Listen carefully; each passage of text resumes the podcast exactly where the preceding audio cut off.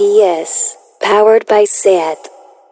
Ha passat volant, però ja fa més de mig any que vaig començar a hormonar-me. I és curiós perquè ja tinc una mica de bigot i tal, però me surt molt més en el costat esquerre que en el dret.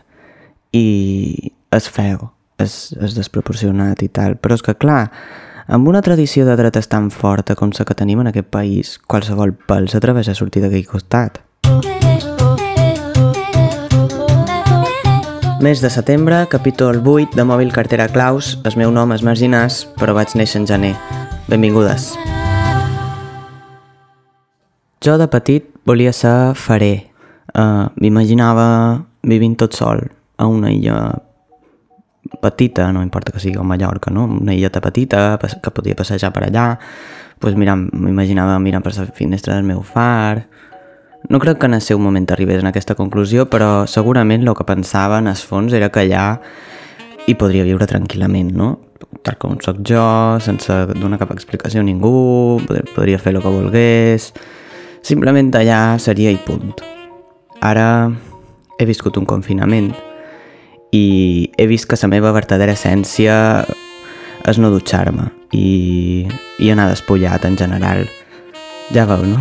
Tampoc feia falta anar tan fora per descobrir això. Però sí, crec que més enllà d'això, la meva conclusió d'estar aïllat no ha sigut que la meva verdadera essència era ser, pues, no sé, trans o, o component del col·lectiu LGTB. És més, crec que aquesta illa no seria trans en absolut. Quin sentit tindria? Li diria als ocells Hola, sóc trans, estic atrapat en un cos equivocat, ho pas fatal. Evidentment ells me contestarien perquè jo duria uns anys allà currant-me la nostra relació i me dirien que vol que, que vols, que vols un cos de què i jo diria vull un cos de tio, jo vull un cos d'home, no?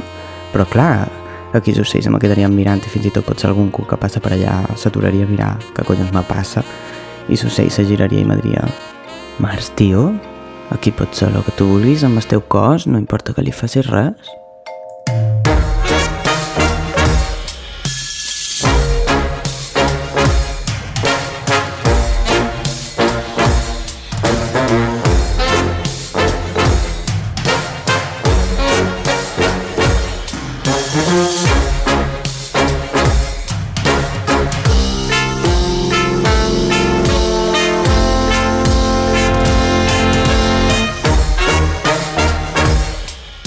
Aquesta és la pregunta famosa. Si jo hagués nascut en una illa deserta, seria o no seria trans? Sentiria o no sentiria rebuig cap al meu cos? En Miquel Missé, en el seu llibre A la conquista del cuerpo equivocado, diu que no. I jo crec que té raó, perquè, tal com diu ell, rebutjar el cos no té en essència res de biològic o innat, i no té res a veure tampoc amb identificar-se amb un gènere o un altre. La gent no odia el seu cos de naixement i el considera erroni d'entrada té a veure amb un constructe social que estableix que cada cos té assignada una identitat de gènere i que si t'identifiques com a home has de tenir aquest cos d'una manera i que si t'identifiques com a dona l'has de tenir d'una altra.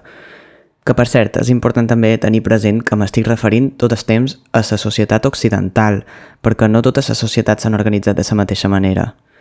I jo crec que per aquestes normes tan estrictes sempre m'ha agradat molt fantasejar amb la idea de silla deserta i els trans i les illes desertes plenes de trans, corrent per la platja despullats, agafats de sama superfeliços i m'encanta. M'encanta Lost, tot i que troc que desaprofiten totalment l'oportunitat de crear una societat nova i estan en Jack i en Locke allà fent de macho, igual que sempre, és una mica, una mica racista amb en Said, que és un àrab torturador, vamos, que fan una reproducció exacta de la societat segons un nord-americà després de son CS. Però vaja, una pena, una pena, la veritat, perquè podrien haver dit buah, pues mira, ja que s'havia caigut aquí, que en principi és una illa deserta i tal, pues podrien començar una societat xula, oberta, més justa, més guai... No, no, no mira, mira, per si un cas uh, ho farem tot igual que sempre, vale? uh, que ja sabem com va, serem tots heterosexuals i tot, i ho farem com sempre i ja està, i amb una mica de sort pues, sortiran d'aquí en quatre temporades. Bueno, al final sembla que seran sis, però sí, sí, podríem haver fet en quatre, però no, en farem en sis.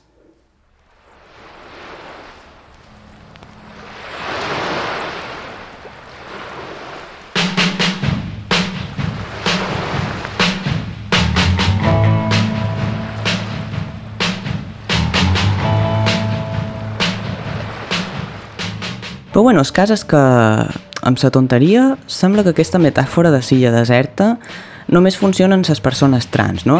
Tothom se demana sempre si els trans serien trans en illes desertes, però ningú se demana mai si els cis serien cis en una illa deserta, quan en el fons tothom limita i construeix la seva identitat en base a pressions i normes socials, no només les persones trans. Així que a mi m'agradaria rebotar aquesta pregunta a la gent que no és trans, ¿vale? Vinga, tu, persona que no ets trans, en una illa deserta, series un home o una dona? Creus que series així com ets de forma innata? Creus, realment penses que tot el que ets, fas i t'agrada és així perquè has nascut així? Perquè te surt així de natural? Ai, ai, ai, que te surt molt bé, que, perquè vas néixer així, que ho tens la necessitat de ser així? Jo crec que la resposta és que probablement moriries deshidratat. Però més enllà d'això, jo crec que no. Totes aquestes coses no te sortirien de forma innata.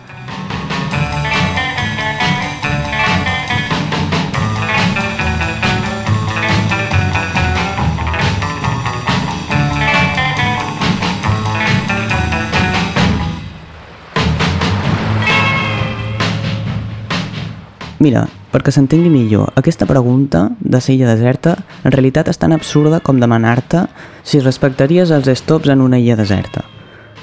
No, no els respectaries, clar que no. Els stops són un acord social que hem construït per mantenir l'ordre i són superútils, o sigui, ens eviten accidents, van molt bé, són molt útils, molt útils, molt més que el sistema sexe-gènere, la veritat, però només tenen sentit en societat. I d'aquesta manera, igual que tothom aturen els stops, ja siguin trans o no, les normes socials al voltant de lo corporal i del gènere afecten a tothom, ja siguin trans o no.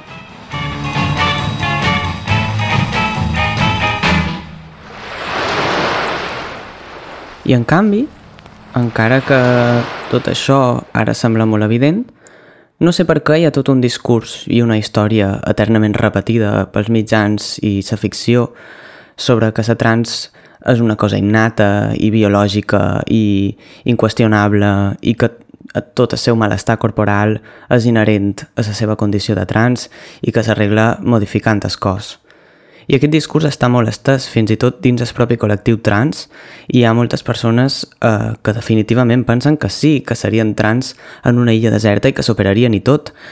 I jo entenc perfectament que cadascú faci el que pot per viure dins aquesta societat, i m'incloc en aquest grup, però no intentant vendre-ho com una cosa innata nostra.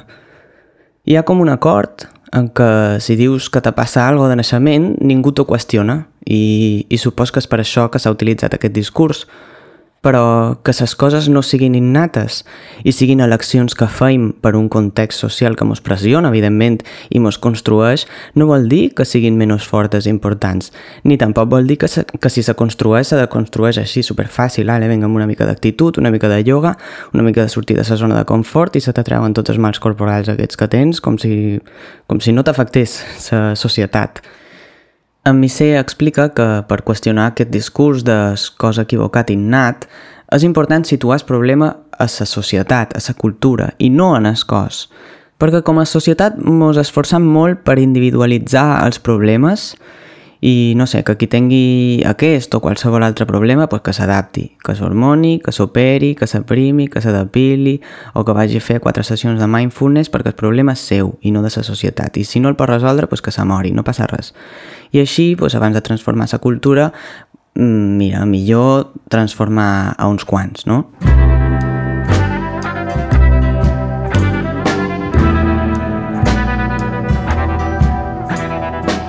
És evident que les persones no vivim en illes desertes ni som illes desertes, però, per sort, hi ha gent que troba l'equilibri entre viure en societat i fer el que faria genuïnament en una illa deserta.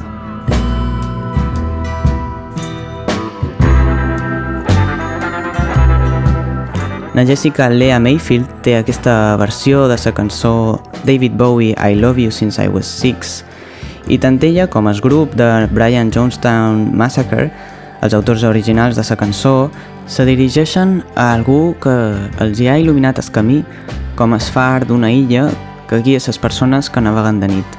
Sort dels referents que salven vides. Moltes gràcies i fins al mes que ve. Does love